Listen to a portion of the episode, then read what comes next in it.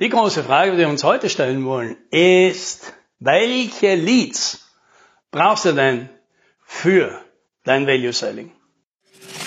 Hallo und herzlich willkommen bei 10 Minuten Umsatzsprung, dem Podcast für IT-Unternehmen, bei dem es um Wachstum, Vertrieb und Marketing geht. Mein Name ist Alex Rammelmeier und ich freue mich, dass Sie dabei sind.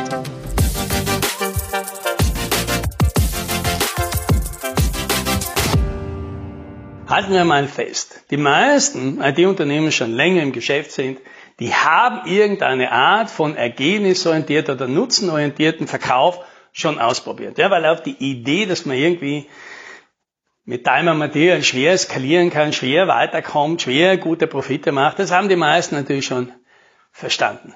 Ja, und wir haben auch schon irgendwann mal was über die alternativen Product as Services und Abo-Modelle und Value Selling und so weiter schon mal gehört und haben sich gedacht, hey, das ist eine gute Idee, das probiere ich mal aus und die allermeisten haben die Erfahrung gemacht, oh, die Kunden machen da nicht mit. So, und jetzt gibt's zwei Erklärungen. Nummer eins, die haben das nicht richtig gemacht. Ja, nach anderen Worten, da könnte man jetzt mal sagen, du geh mal zur Seite, lass mal den Papa Rammelmeier da ran, der zeigt dir jetzt mal, wie das wirklich geht, wie das ein Profi macht. Ja?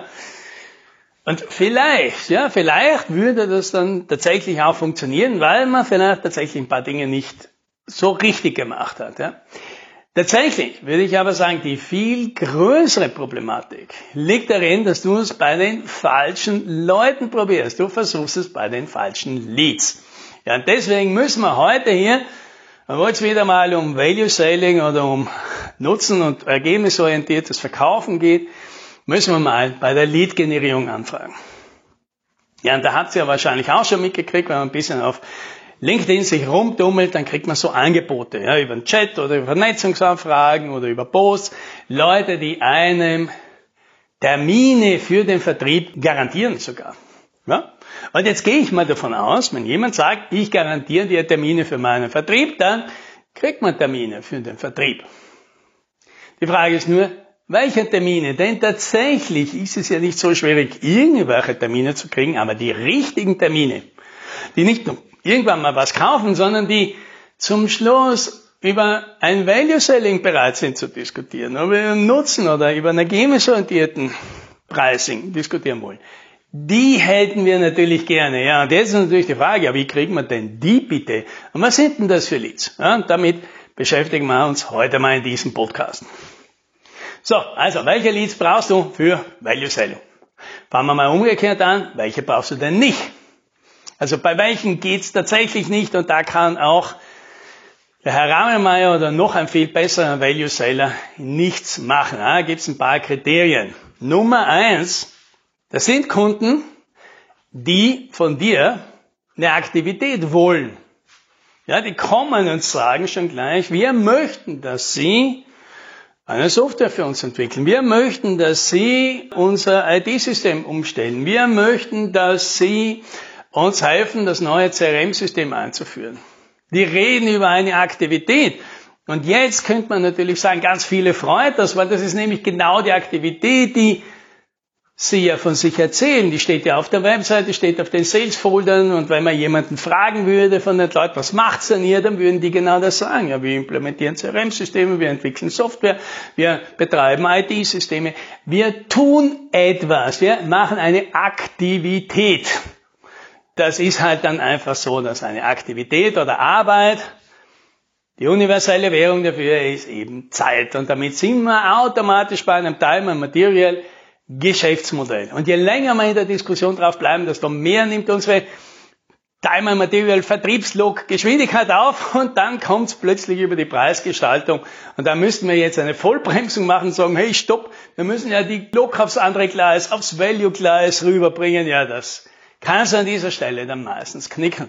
Also, das heißt, schlecht sind Leads, die von vornherein bei dir eine Aktivität bestellen wollen und in vielen Fällen sich sogar damit auskennen ja, und sagen, hey, ich will genau das, ich kenne mich damit aus. Ja, nehmen wir ein Beispiel. Nehmen wir mal an, ich bilde mir jetzt ein, für meine Social Media Post möchte ich ein einheitliches Aussehen. Also denke ich mir, ich mache mir da so ein Template, Ja, damit wir immer das gleiche Bild haben, so quasi ein bisschen Branding. Und jetzt lasse ich mir da eins entwerfen und jetzt suche ich mir eine Designerin und sage so, bitte und jetzt das mal 100. Ja, das heißt, du nimmst jetzt immer dieses Pose und ich sage dir dann immer die jeweilige Überschrift und ein Bild dazu und du baust das dann irgendwann zusammen. Und jetzt würde diese Designerin anfangen, eine Value-Diskussion mit mir zu führen dann würde ich das zwar grundsätzlich gut und bemerkenswert finden, aber erfolgreich ausgehen wird das nicht, weil da gibt's jetzt nichts über Value zu diskutieren. Das ist eine ganz einfache Tätigkeit. Bitte mach das und jetzt noch 60 Mal. Der Value dahinter, über den diskutiere ich jetzt nicht. Ja? Nicht bös gemeint, aber das interessiert mich jetzt einfach nicht. So, das ist natürlich das Extrembeispiel, aber natürlich in ganz vielen anderen Dingen, wo der Kunde eine Vorstellung davon hat, was will er von dir? Welche Art von Tätigkeit will er? Nicht in allen Details, aber grundsätzlich kapiert er schon, was er sich da von dir erwartet. In all diesen Fällen wird es mit dem Value Selling schwierig werden. Ja, das sind also die Leads, die du nicht brauchst. Welche Leads brauchst du auch nicht? Leads, die der Meinung sind, dass das, was du tust, vergleichbar ist mit dem, was sie bei anderen Leuten bekommen können. Ja, also wieder, ja, das, was wir hier machen, das könnte man ja auch bei Anbieter XY oder dort bestellen. Wir könnten sogar eine Ausschreibung machen. Ja, vielleicht machen wir das sogar. Ja, eine Ausschreibung ist nichts anderes als die klare Aussage eines Kunden. Das, was ich da will, das können viele und mir ist es im Prinzip völlig egal, wer das Rennen zum Schluss macht, weil ich glaube, alle machen es einigermaßen gut und ich nehme dann halt ungefähr den billigsten. Ja? Also von denen, die mir sympathisch sind und denen ich das zutraue, nehme ich den günstigsten. Das ist die Aussage. In all diesen Diskussionen, weil du mal auf dem Standpunkt bist, kannst du Value Selling wieder knicken. Weil dem Kunden ist das ja grundsätzlich egal, ob du ein Value Pricing hast oder ein Time Material oder ein Paket Pricing. Der wird einfach zum Schluss auf den endgültigen Preis schauen und sagen, na ja, du, tut mir leid, ja, ich, ich würde schon gerne dich nehmen, du bist mir jetzt schon der sympathischste oder netteste oder seriöseste Anbieter. Äh, dafür würde ich auch vielleicht mal so auf den günstigeren Preis 10% oder 15% oder weil du es bist, würde ich 20% nochmal draufgeben, aber 300% nicht, tut mir leid, äh, so weit geht die Liebe nicht, dann nehme ich eben das andere Angebot. Mit anderen Worten, Leads, die du wieder nicht brauchen kannst, sind Leads, die glauben, dass das, was du machst, viele andere können. So, welche Leads brauchst du noch nicht? Das sind die Leads, die für den Nutzen oder für das Gesamtergebnis, das du herstellst und auch verkaufen willst, nicht zuständig sind. Ja, typisches Beispiel. Wir brauchen ein CRM-System oder ein ERP-System und das Projekt ist jetzt beim IT-Leiter gelandet. Aus irgendeinem Grund ist das dorthin delegiert worden, der hat auch irgendwie ein Budget gekriegt und der kümmert sich jetzt drum. Jetzt kannst du dort gerne Value Selling und Value Pricing und alles machen. Es ist auch gar nicht, dass der IT-Leiter das nicht versteht.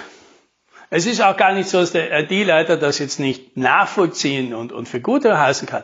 Es interessiert ihn nur nicht. Ja? Er ist nicht dafür zuständig, dass er Geld ausgibt und Arbeit macht, damit irgendeine andere Abteilung dann weniger Arbeit hat, mehr verdient, weniger Kosten hat. Das ist einfach nicht sein Geschäft. Es hat nichts damit zu tun, dass er ein schlechter Angestellter ist, sondern dafür wird er einfach nicht bezahlt. Er wird dafür bezahlt, dass er einen Laden im Griff hat und sein Budget anhält. Und das macht er dann eben. Und das heißt, bei diesen Leuten wieder kannst du Value Selling knicken. Gut, was heißt es jetzt im Umkehrschluss? Welche Leads brauchen wir und was muss unsere Lead-Generierung leisten, damit wir die kriegen? Nummer eins, du brauchst Leads, die kommen und sagen, ich habe hier folgendes Problem und ich möchte dieses Problem nicht mehr haben. Ich will das nicht mehr. Ich habe einen Zustand im Kopf. Ja? Wo ich dieses Problem nicht mehr habe oder wo ich etwas ganz Tolles im Kopf habe und dort möchte ich hin. Und über dieses Ergebnis, über dieses Problem, das es zu lösen gibt, will ich mit dir reden. Der Weg dorthin, keine Ahnung, über den können wir auch noch reden, das ist mir eigentlich egal. Solche Leads brauchst du. Wir haben über ein Problem reden wollen und nicht über eine Tätigkeit. Nummer zwei, was brauchst du noch? Du brauchst Leads, die in dem Moment, wo sie mit dir reden, idealerweise schon verstanden haben, dass du nicht so arbeitest wie die anderen. Dass es bei dir etwas gibt, das dich abhebt. Eine besondere Methode, besondere Zugangsweise, eine bestimmte Spezialisierung, eine gewisse Routine, garantieren, die es nirgends anders gibt. Irgendetwas, was dich einfach deutlich abhebt, damit der Kunde schon verstanden hat, wenn er für das, was er will, die Besten haben will, dann muss er zu dir gehen. Und wenn er das nicht verstanden hat, dann hast du halt immer das Risiko, dass er irgendwann einmal auch auf einen anderen schauen will und dann draufkommt, ah, das gibt's woanders auch und auch noch billiger. Ja, und das war's dann wieder. Deine Lead-Generierung muss eine Positionierung mitbringen und dich klar als die Besten für dieses Problem, das es zu lösen gibt, beschreibt. So, und das dritte ist, du musst auf den richtigen Ansprechpartner kriegen und du darfst es nicht ein Lied haben, der irgendwohin delegiert worden ist. Und wie schafft man das? Na, indem das Problem, das man löst, besser löst als die anderen. Eines ist, dass bei der Person, der du es verkaufen willst, irgendwo in den Top 7 der Prioritätenliste liegt. Das muss halt ein Problem sein, an das diese Leute ständig denken. Ein großes Problem, das sehr lästig ist, dass die loshaben wollen. Ja, wenn du heute etwas anbieten kannst, mit dem man deutlich mehr Umsatz machen kannst, dann kannst du dir sicher sein, dass der Vertriebsleiter daran interessiert ist. Ja, und das nicht zum IT-Leiter wegdelegiert. Was er schon zum IT-Leiter wegdelegiert ist, weil er sich denkt, ja, da muss man halt irgendeine komische Software wieder irgendwo installieren, damit wir irgendwas haben. Das soll der IT-Leiter machen, soll sich drum kümmern, wozu kriegt er ein Gehalt. Ja. So. Dann nochmal zusammen. Was muss deine Lead-Generierung leisten? Deine Lead-Generierung muss leisten die Leads anzuziehen und denen zu vermitteln. Ah, du löst ein Problem, und zwar ein Top-7-Problem aus der Liste deiner Ansprechpartner und du löst dieses Problem besser als alle anderen. Und wenn deine Lead-Generierungsmethode das leistet, dann kriegst du auch die Leads, bei denen du danach eine tolle Chance hast, auch um Value Selling zu machen. Und das, das wünsche ich dir. Happy Selling!